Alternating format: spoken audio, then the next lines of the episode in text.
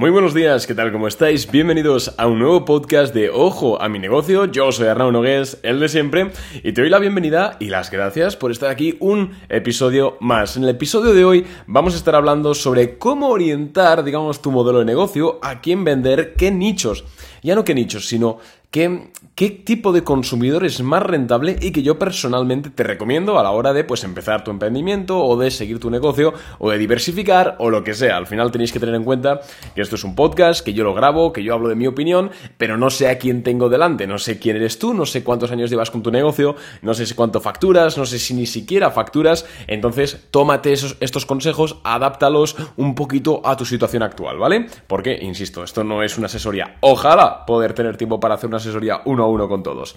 Pero bueno, eh, antes de empezar, como siempre, simplemente deciros que me podéis seguir en Instagram, arroba arnau barra Sí que es verdad que por ahí, sobre todo, comparto información sobre, bueno, uno de mis negocios principales, que es Boring Capital. Es decir, hablamos sobre bolsa, pero si te interesa el tema de la inversión, que sepas que tienes mi Instagram por ahí. Y aunque no te interese, pues puedes seguirme o puedes preguntarme cualquier cosa por mensaje directo, que por ahí atiendo bastante rápido. Y si no, pues como siempre, Tienes mi TikTok y mi correo electrónico a jnogues.com. En la cajita de más información del podcast tienes todas las cosas que debes saber para ello.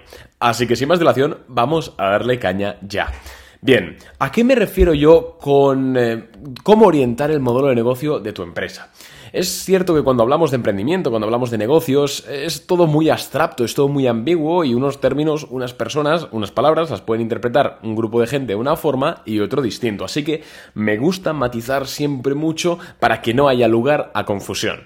Lo que vamos a tratar en este episodio es, bajo mi punto de vista, bajo mi opinión y bajo mi experiencia, cuál es el mejor eh, tipo de cliente al cual venderle, sobre todo si estás empezando en tu emprendimiento, ¿vale? Si ya llevas muchos años o tienes ya una facturación muy alta, pues estos consejos, aunque podrás sacar alguna que otra pepita de oro de este podcast, no está orientado para ti al 100%. Va sobre todo a esas personas que están empezando su primer negocio, sobre todo si es digital, ¿no? Que, bueno, pues tiene una requiere una inversión inicial baja, o aquellas personas que todavía no, no, lo están iniciando, pero les gusta el tema del emprendimiento y están informándose. Así que vamos a ello. Voy a ir directo al grano. Lo que tienes, mi recomendación, si tú fueses un amigo mío y me dijese, soy Arnau, me estoy montando un negocio, no sé qué, vale, ¿a quién le vendo? ¿A, qué nicho debería enfocarme de personas? Mi respuesta es a empresas, siempre.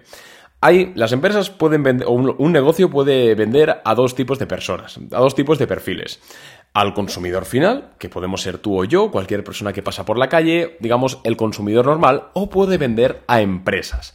Es decir, tu empresa puede ser de consumo final, es decir, lo, que hemos dicho, ¿no? Que la compre alguien de a pie, un consumidor, o tu empresa, o, o tu negocio, tu producto puede ser de consumo intermedio. Esto es, como hemos dicho, venderle a empresas siempre, siempre, siempre te recomendaré ir a vender a empresas. Por muchas razones que te voy a comentar ahora. En primer lugar, es que cuando tú vendes un servicio o un producto a una empresa, esa empresa fiscalmente se va a poder desgravar el importe de ese producto. Por ejemplo, me lo invento. Si tú vendes, em, a ver, eh, me lo voy a inventar, tú haces páginas web, por ejemplo, ¿no? O sabes programar cualquier cosa. Vale, mi recomendación es que vayas a venderle a empresas. ¿Por qué? Porque se pueden desgravar lo que cueste tu servicio en su declaración de impuestos. De esta forma, realmente el coste de tu producto para ellos o de tu servicio es menor. Esto es muy importante. Sí que es cierto que con el ejemplo que he puesto de alguien, un diseñador gráfico o alguien que diseña una, una web, es cierto que mm, bueno, dices, vale, ¿cómo le vas a vender eso a un consumidor normal? Pero, por ejemplo, te voy a poner el ejemplo de mi propia empresa, Boring Capital. En Boring Capital vendemos tanto a consumidores, digamos, consumo final, como empresas. Boring Capital, para quien no lo sepa, lo que hacemos es dar ideas de inversión, análisis financieros y, entre muchas comillas, decimos dónde debería invertir cada persona, entre muchas comillas. Y ofrecemos ese producto para personas normales, personas de a pie, y también para empresas, empresas que pues tengan su tesorería y que quieran invertir ese dinero porque les sobra o por, bueno, X motivos, ¿no? Bien, si nosotros vendemos Boring Capital al consumidor, el consumidor realmente paga todo el importe y ya está. No tiene ninguna deducción fiscal, a no ser que pues, el tío, eh, por norma general, no tiene ninguna deducción fiscal. Sin embargo, cuando nosotros vendemos Boring Capital a una empresa, esa empresa eh, se puede deducir ese coste. Entonces, el, el costo realmente es menor para ellos. Por eso siempre es mucho más sencillo de vender a empresas que a personas. Eso por un lado. Por otro lado, también es más sencillo vender a empresas porque las empresas son mucho más lógicas y mucho más racionales en el sentido de que si tú vas con un producto o un servicio a alguien, eh, a una empresa y le vas a decir, oye, empleando esto vas a ganar más directa o indirectamente, la empresa, al ser un organigrama, al ser una estructura, tienen procesos de decisión mucho más lógicos. Entonces, si realmente tu producto o servicio va a hacerle ganar más dinero o va a hacerle ahorrar dinero o va a mejorar X cosa, es mucho más probable que te terminen comprando, porque al final las decisiones no son tan impulsivas, no son tan emocionales. Mientras que si tú coges a un cliente por la calle y le dices, oye, mi producto te va a hacer ganar más dinero, aunque sea así. Eh, por ejemplo, eh, pues nos, bueno, más dinero. Pues puede ser un buscador de ahorro en el seguro de coche que le va a ahorrar dinero o puede ser cualquier producto. Es por poner un ejemplo. Si lo haces al consumidor, el consumidor tiene un comportamiento muchísimo más emocional, no tiene unas decisiones lógicas, como es lógico. Entonces, es posible que aunque tu producto o servicio realmente le esté haciendo ahorrarse dinero o ganar más dinero, coño, igual te dice que no, Mientras que una empresa, como al final las decisiones no las toma solo una persona, o si las toma una persona, eh, tiende a tener menos implicación emocional, por lo que toma decisiones más lógicas, es mucho más sencillo venderle a una empresa. Eso por un lado. Otro argumento también que encontramos a la hora de decidir vender a empresas mejor, o sea, a la hora de preferir vender a empresas que vender a consumidores, es que cuando vendemos a una empresa, normalmente las empresas tienen ya un presupuesto anual. Las empresas tienen dinero. ¿Vale? Y no es lo mismo venderle algo, un producto o servicio a una empresa que tiene en caja 2 millones de euros que venderle a un consumidor que justo puede estar pillado ese mes o aunque puede tener dinero, nunca tendrá tanto dinero como una empresa. Entonces, cuando tú tratas de vender un producto o un servicio a un consumidor, a una persona, digamos, normal, a una persona física, lo que ocurre es que percibe el coste mucho más alto.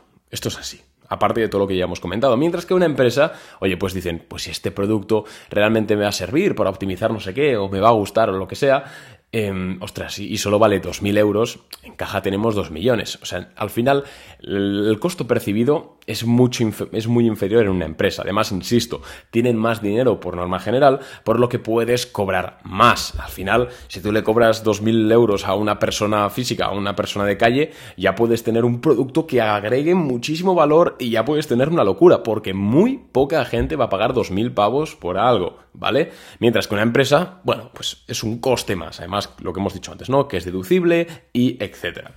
Entonces, por eso es que yo prefiero siempre empresas. Además de esto, también Obviamente, insisto, depende mucho de lo que estés vendiendo. A ver, si vendes empanadas, pues no tiene mucho sentido vender a empresas, aunque sí, porque yo, el tema de comedores para empleados y tal, al final todo es darle vueltas de tuerca en esto de los negocios, darle a la cabeza, darle al coco.